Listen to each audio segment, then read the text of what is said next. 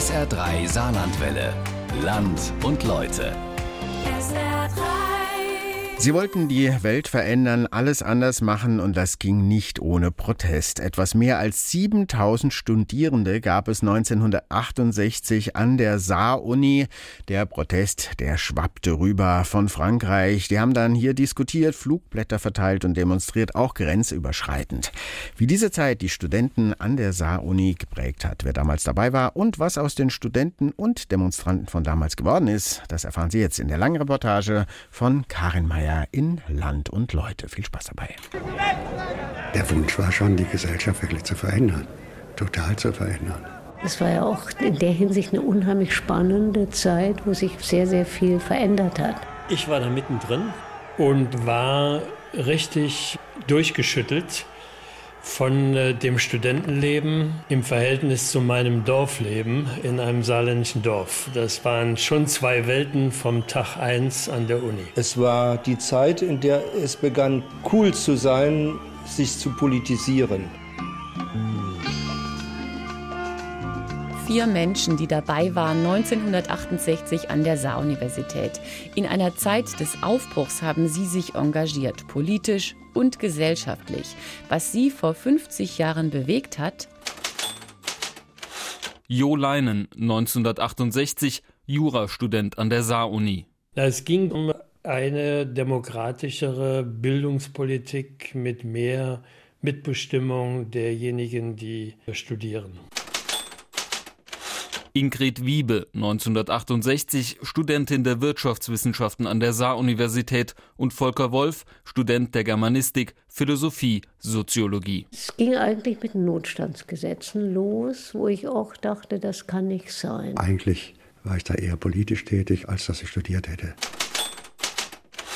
Armin Kufal, 1968, Student der Soziologie in Saarbrücken. Da hat's rumort, da war äh, Reden, die ich vorher nicht gehört hatte. Ich kam vom Land, ich kam frisch von der Bundeswehr, hatte zwei Jahre lang Militär gelernt, äh, habe vieles nicht verstanden von dem, was da gesagt wurde. Die Erregung habe ich mitgekriegt. Es wurden Flugblätter gedruckt und verteilt. Es gab Teach-ins oder Sit-ins, wie man es aus den USA gelernt hatte. An der Saar-Universität wurde diskutiert und gefordert. Damit waren die Studierenden in guter Gesellschaft. In Berlin, Frankfurt, München und in vielen anderen Universitätsstädten rollte die Protestwelle schon. Es ging gegen verkrustete Gesellschafts- und Hochschulstrukturen, gegen den Vietnamkrieg und manchmal auch gegen die fehlende Auseinandersetzung mit der NS-Vergangenheit. Im Vergleich dazu wirkt dann die Neujahrsansprache des damaligen Bundespräsidenten Heinrich Lübke wie aus einer anderen Welt. Liebe Landsleute, liebe Freunde in aller Welt, allem Anfang wohnt ein Zauber inne. Die Wahrheit dieses Dichterwortes bestätigt sich jedes Mal zu Beginn eines neuen Jahres. Mit dieser Politik konnten junge Leute aus der Studentenbewegung sich nur schwer identifizieren. Umgekehrt sahen viele die Studentenbewegung als eine kleine, aufmüpfige Minderheit. Der Scharbesuch wurde hier gefeiert, als, als ungefähr ein Kaiser zu seinem Glanz kommt uns beehren. Also der wurde dann in Berlin in die Oper eingeladen und diesen Opernbesuch dann haben die sogenannten Jubelperser, also Anhänger von ihm, da mit Dachlatten auf die Demonstranten eingeschlagen. Aber die Stimmung war halt, dass der Schah kommt und Deutschland besucht, ist eine tolle Sache und eine, eine große Ehre. Wir haben Flugblätter verteilt mit dem äh, Titel Der Schah ist ein Mörder. Aber das äh, verdeutlicht vielleicht so ein bisschen die Position, die wir hatten und ja, die äh, extremen Meinungsunterschiede. Dass die Protestwelle immer größer und radikaler wurde, lag auch an der Polizeigewalt. Noch während des Scharbesuchs wurde der 26-jährige Benno ohne Sorg in Berlin erschossen. Das hat auch Volker Wolf bewegt. Ist das Klima so aufgehetzt, dass die Polizei jetzt schießen darf? Was das für ein seltsamer Typ war, dieser Kochers, der da geschossen hat, das ist ja erst Jahrzehnte später rausgekommen, dass er äh, Stasi-Spitze war. Also die ganze Polizeiführung und so, auch die politische Führung in Berlin hat sich ja hinter diesen Polizisten gestellt. Und dann bin ich hier nach Saarbrücken zurückgekommen und habe hier äh, ich sag mal, mitgeholfen, den SDS hier aufzubauen. Der SDS, der Sozialistische Deutsche Studentenbund, war die Speerspitze der Studentenbewegung. 68 war Volker Wolf einer der Köpfe des SDS in Saarbrücken. Seine Motivation? Ja, erstmal war es ja eine Reaktion auf Erscheinungen in der Welt, sage ich mal. Also insbesondere der Vietnamkrieg, die Empörung über den Krieg war der Anlass, politisch tätig zu werden. Es ging gegen den Krieg, aber auch gegen Imperialismus, für Volker Wolf später auch gegen Kapitalismus. Es wurde dann gepredigt, äh, die USA ist das Vorbild an Demokratie. Und die Enttäuschung darüber, dass die USA äh, in Wirklichkeit eine ganz andere Rolle spielen, innerhalb der USA die angebliche Demokratie auch längst nicht so demokratisch war, das hat man dann allmählich äh, gesehen, der unveränderte Rassismus in den USA. Also da ist ein Vorbild auch, was uns hingestellt worden ist als Vorbild, ist da zusammengebrochen.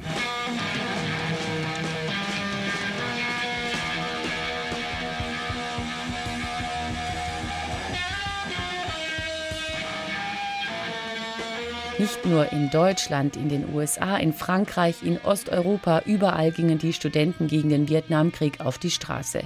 Ganz sicher war Saarbrücken nicht das Zentrum der 68er-Bewegung, aber. Das Saarland spiegelte so ganz im Entfernten, wenn man so will, das, was in Deutschland und der Welt ja auch passierte. Man muss dazu vielleicht auch sagen, dass die, die Studentenschaft in Saarbrücken ungleich weniger politisiert war generell als in größeren äh, Universitätsstädten.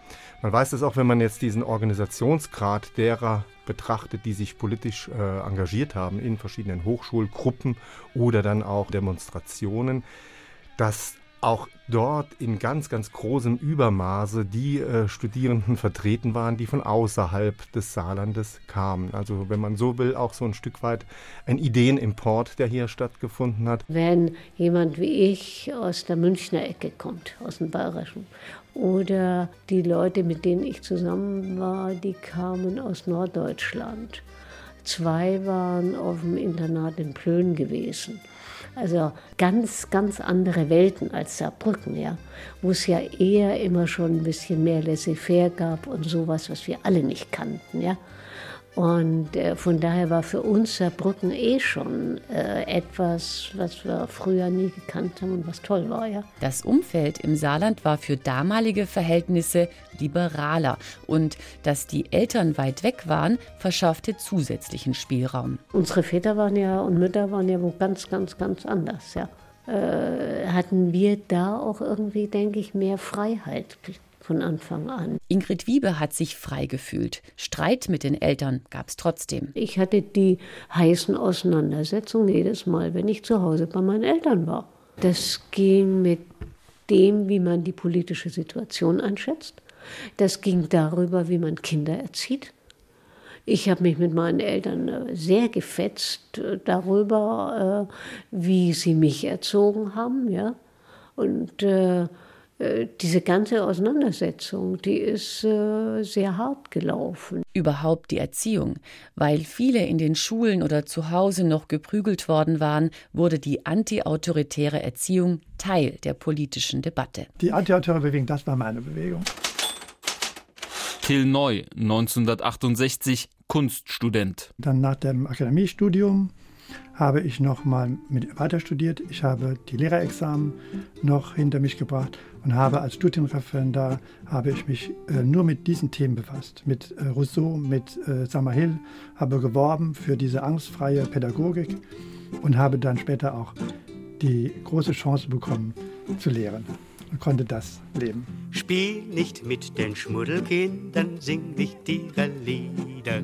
Geh doch in die Oberstadt, mach's wie deine Brüder.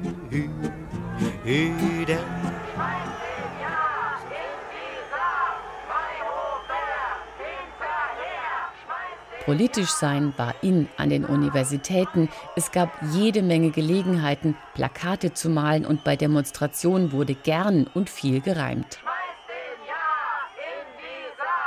Es ging vor allem auch um das Universitätsgesetz. Ja war, war Vizepräsident, hatte die Federführung bei der Gestaltung dieser Gesetzgebung und wir haben dann skandiert, schmeißt den Ja in die Saar, Mai Hofer hinterher. So, das war einfach nur bildlich gemeint. Es war also keine gewalttätige Bewegung damals. Die äh, Neigung zur Gewalt, das kam erst später. Anfang 68 hatte die Hochschulkonferenz die wichtigsten Punkte der Universitätsreform festgelegt. Ein Thema für den damals 26-jährigen Reinhard Klimt, 1968 Student der Geschichte, engagiert im Sozialistischen Hochschulbund SHB. Auch in den Seminaren oder Vorlesungen kam dann der Wunsch nach Diskussion, nach Mitbestimmung etwa der Themen, die in einem Seminar gesetzt werden sollen, nach einer Vorlesung auch Fragen stellen zu können, kritische Anmerkungen machen zu können. In Saarbrücken wurden die Studierenden zu diesem Zeitpunkt in den Sitzungen des Senats schon gehört. Das war moderner im Vergleich zu anderen Hochschulen. Die Saar-Uni war 1968 gerade mal 20 Jahre alt. Auch gab es reihenweise Demonstrationen gegen die Militärregierung in Griechenland, für die Anerkennung von Ingenieursabschlüssen, für mehr Mitbestimmung an den Hochschulen, gegen die Notstandsgesetze und gegen die Ausweisung von Daniel Cohn-Bendit aus Frankreich. Wir sind dann in einer großen Menge zusammen mit Cohn-Bendit an die Goldene Bremse gezogen und haben diese Konfrontation gesucht, um zu zeigen, äh, wie undemokratisch der Staat äh, mit seiner Macht äh, dann die Rechte außer Kraft setzt. Und ja, das war eigentlich ein großer Spaß, so kann man das sagen. Wenn Ingrid Wiebe sich daran erinnert, gerät sie schon ein bisschen ins Schwärmen. Was für uns schon sehr positiv war, ist, dass wir das Gefühl hatten, nicht wir Studenten gegen die etablierten Professoren und so weiter, sondern zusammen mit denen können wir da was machen. Und da war Saarbrücken, denke ich, die optimale Uni. Sie war relativ jung. Es war alles noch nicht so festgelegt. Die Strukturen waren noch nicht so festgefressen. Und die Leute wie Krings und Mayhofer waren auch selber begeistert und äh, ja, haben nicht gedacht, sie müssen jetzt was verteidigen. Ingrid Wiebe hat diese Zeit genossen. Für sie war 68 herrlich aufregend. Weil das irgendwas total Neues war. Und man war ja damals auch noch sehr klassisch angezogen, wenn man an die Uni ging. Ja? Also Kostüm, Stöckelschuhe und so weiter. Und genauso ging man dann auch zum Demonstrieren. Was für die Elterngeneration der 68er schon eine Revolte war, heute wirkt es fast rührend brav. Ja gut, ich habe ja auch damals noch äh, Verlobung gefeiert mit die Eltern geben bekannt, dass ihre Kinder bla bla bla und so. Also es war noch ganz traditionell. Das gesellschaftliche Klima in dieser Zeit unglaublich konservativ. Die jungen Leute veranstalteten zwar Teach-ins oder gingen auf die Straße, sprachen sich aber an der Uni mit sie an und mussten nicht viel tun, um zu Hause richtig Ärger zu haben. Oh, ich hatte schon schulterlange Haare, ja, so richtig schön, wie die alten Bilder das äh, äh, darstellen. Es hatten aber auch alle lange Haare. Es war kaum, äh, wer kurze Haare hatte, war ein Spießer. Beim Militär sind wir immer noch kontrolliert worden. Sie, sie, sie und sie zum Friseur, weil da irgendwas gewachsen war, was nicht wachsen sollte. Und dann kamen die Langhaarigen. Dann war es natürlich aus. Da erkennt man ja dran, dass die verrückt sein müssen, wenn die sich so kleiden.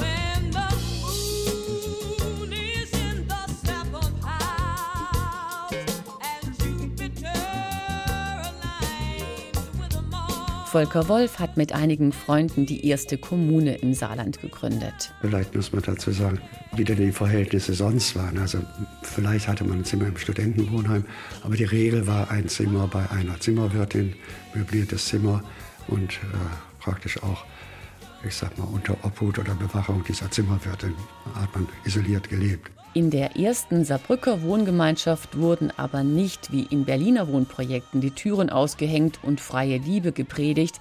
Revolutionär war die Idee im Saarland damals trotzdem. Also es war etwas völlig anderes, dann äh, dieser Gedanke Wohngemeinschaft, den gab es da nicht. Und das war halt diese sogenannte Kommune. Wir wollten zusammen leben, zusammen arbeiten, zusammen wohnen. Es war ja alles verboten. Es gab Rauswürfe in Studentenheimen 1968. Da ist jemand erwischt worden, ist der Heimleitung gemeldet worden und ist geflogen, weil das andere Geschlecht auf Besuch war. Das haben viele nicht mehr eingesehen. Immerhin gab es seit Anfang der 60er die Pille. In Berlin wurde die Kommune 1 gegründet und die Hippies in den USA hatten schon 67 den Summer of Love ausgerufen. Armin Kufall zum Beispiel. Also wir haben, äh, meine Frau und ich, uns äh, Eheringe gefaked, um auf dem Campingplatz nicht erwischt zu werden als ein Paar, das Unzucht treibt.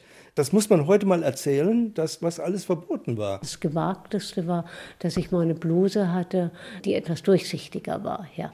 Also so auf der Ebene. Äh, weiter Flower Power oder sowas, das war in Saarbrücken noch weit, weit weg. Some writers and critics who prophesize with your pen And keep your eyes wide, the chance won't come again And don't speak too soon, for the wheel's still in spin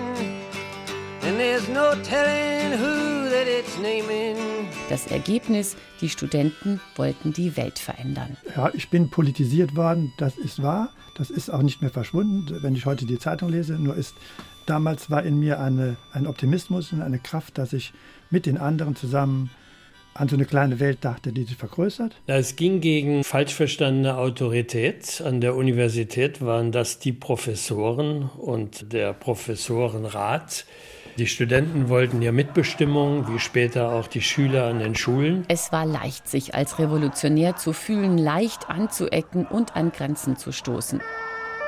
Der deutsche Staat half mit, weil die außerparlamentarische Opposition kurz APO bundesweit zu Protesten aufrief, bereitete die Große Koalition in Bonn die Notstandsgesetze vor. Der Staat sollte bei einem Aufstand oder Krieg Grundrechte einschränken können. Das Ergebnis waren noch heftigere Proteste bundesweit und ein Sternmarsch nach Bonn, der damaligen Bundeshauptstadt.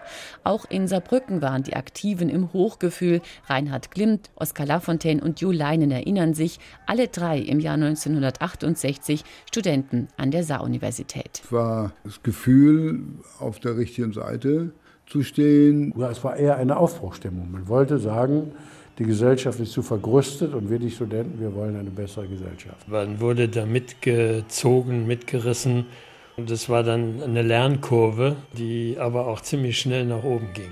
Und lernen mussten alle, auch die Polizei. Hans Färber, 1968, 30 Jahre alt, Polizist in Saarbrücken. Ursprünglich war Demonstration immer verboten für uns.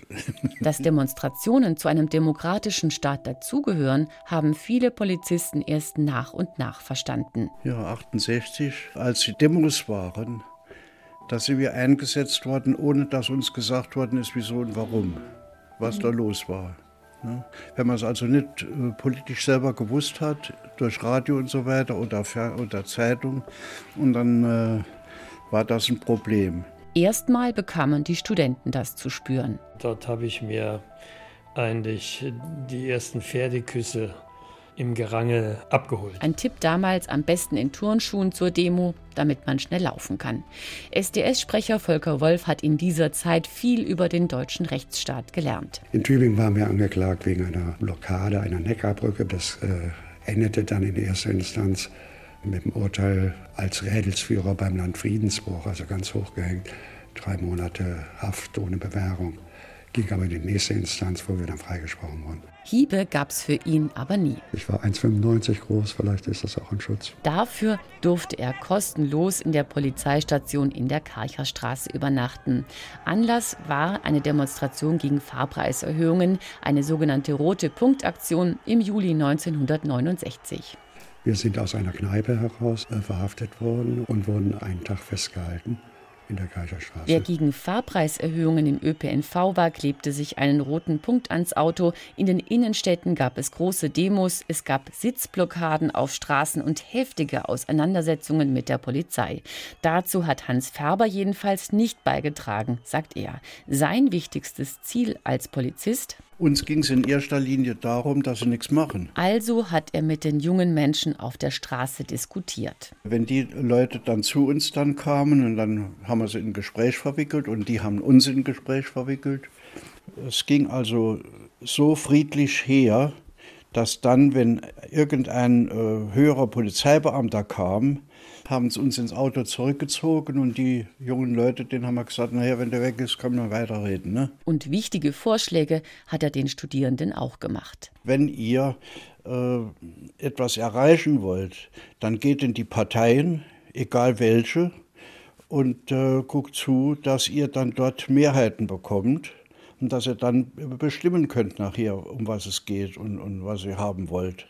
Auf die Art und Weise arbeiten wir hier in dem demokratischen Staat. Ob es nun an Hans Färber lag oder ob die Studenten selbst darauf kamen, unglaublich viele sind zu den Jusos gegangen. Die SPD war im Aufwind und bekam massenweise neue Mitglieder. 1969 wurde Willy Brandt Kanzler und wollte, wie von den Studierenden gefordert, mehr Demokratie wagen. Im SPD-Ortsverein in Saarbrücken-St. Arnowal waren schon bald die linken Studenten in der Überzahl und Hans Färber wurde Parteimitglied bei der SPD. Witzigerweise, um zu verhindern, dass die Studierenden am Ende alleine den Ton bestimmten. Jo Leinen wurde politischer Aktivist. In der Anti-Atom-Bewegung wurde er bundesweit bekannt und trat später in die SPD ein. Ich habe in der Tat äh, Spaß an äh, Themen, an politischen Themen bekommen und äh, bin ja auch selber auch aktiv geworden. An Parteipolitik habe ich da noch lange nicht gedacht. Also ich war noch längere Zeit nicht äh, in einer Partei, in der SPD, in die ich später ging. Das hatte viel mit Willy Brandt zu tun und der Ostpolitik, äh, nicht so sehr mit der Studentenbewegung. Und Ingrid Wiebe und Armin Kufall wollten die Gesellschaft durch soziale Arbeit verändern.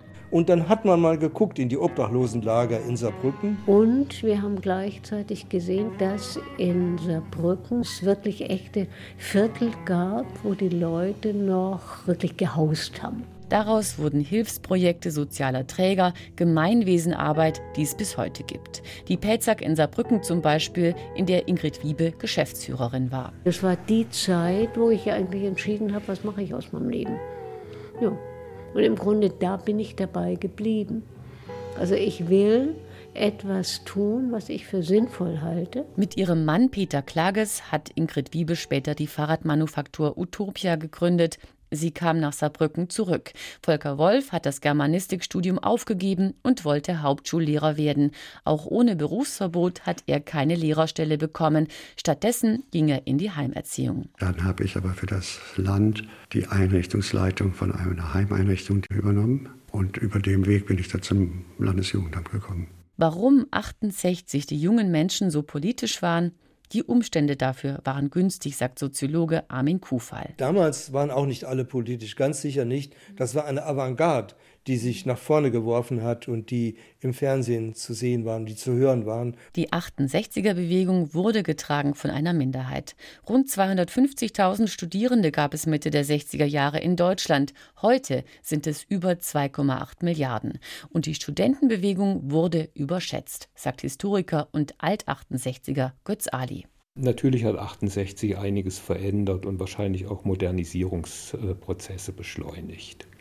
Das ist vorher gefallen. Das waren Leute wie Gustav Heinemann, die das verändert haben. Das waren nicht die 68er. War das 58 oder? Nein, das war das war die ja, das war der Justizminister der Großen Koalition, Gustav Heinemann. Mhm. Ja, also unter Kiesinger. Das war, fand vorher statt. Mhm. Die waren die Ersten, die davon profitiert haben und die diese neue Freiheit im Übermaß ausgenutzt haben. Außerdem hatten wir Geld. Wir hatten auch relativ viele Autos. Das hatten die Studentengeneration vor uns alles nicht, ja. Götz Ali sieht 1968 heute auch kritisch. Vielleicht, weil er in Berlin-Kreuzberg mittendrin war. Ich finde, das Gute auch an 68, das spricht ja auch für die Bundesrepublik, ist natürlich, dass es gescheitert ist. Erst im Scheitern konnten sich daraus auch ein paar äh, vernünftige Impulse entwickeln. Wenn ich gucke, wie damals die Polizei agiert hat, die hat sehr viel selbstherrlicher und nicht so scharf auf Gesetzestexte guckend agiert. Das ist sicherlich anders. Insofern hat sich die Arbeit von Volker Wolf und anderen gelohnt, auch wenn er selbst dadurch keine Lehrerstelle bekommen hat. Seine Bilanz nach jahrelanger politischer Arbeit ist auch, dass es eben nicht gelungen ist, den Kapitalismus zu bremsen. Das stimmt. Erreicht hat die Studentenbewegung trotzdem einiges zum Beispiel durch die antiautoritäre Bewegung, dass an Schulen heute nicht mehr geprügelt wird, dass Prügelstrafe sogar verboten wurde, Das verdanken wir zu einem guten Teil dem Zeitgeist von 68. Und das hat auch die Gesellschaft verändert. So haben Kriminologen zum Beispiel festgestellt, dass Jugendkriminalität zwischen 2004 und 2015 deutlich zurückgegangen ist. Immer mehr Zellen in Jugendgefängnissen stehen leer. Eine aktuelle Studie führt das auch auf die Ächtung von Gewalt und Prügel zurück. Und viele Alt-68er wurden Lehrerinnen und Lehrer und die Schule wurde offener. Andere gründeten soziale Einrichtungen und setzten sich für gerechtere Chancen für Kinder und Jugendliche ein.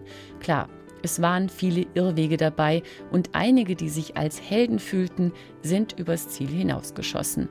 Übrig geblieben ist aber eine demokratischere und liberalere Gesellschaft und Menschen, die sich noch heute sozial oder politisch engagieren. Die erkennt man immer und überall. Und äh, auch das Maul aufmachen und nicht hinterm Berg halten. Und wenn man äh, sich umguckt in Initiativen, die heute auch wieder äh, kamen, also die, die Flüchtlinge haben einen, waren Katalysator in Deutschland, dass die alle wieder aus ihrer Rente hochkamen das sind immer die 68er. Die 68er sind an allem schuld und zwar auch an ziemlich vielen guten Sachen, wie wir gerade gehört haben. Das war eine lange Reportage über einige von denen, die 68 zur Politik gefunden haben, in ihr Leben hineingefunden haben und die heute noch im Saarland leben und die auch im Saarland wirken.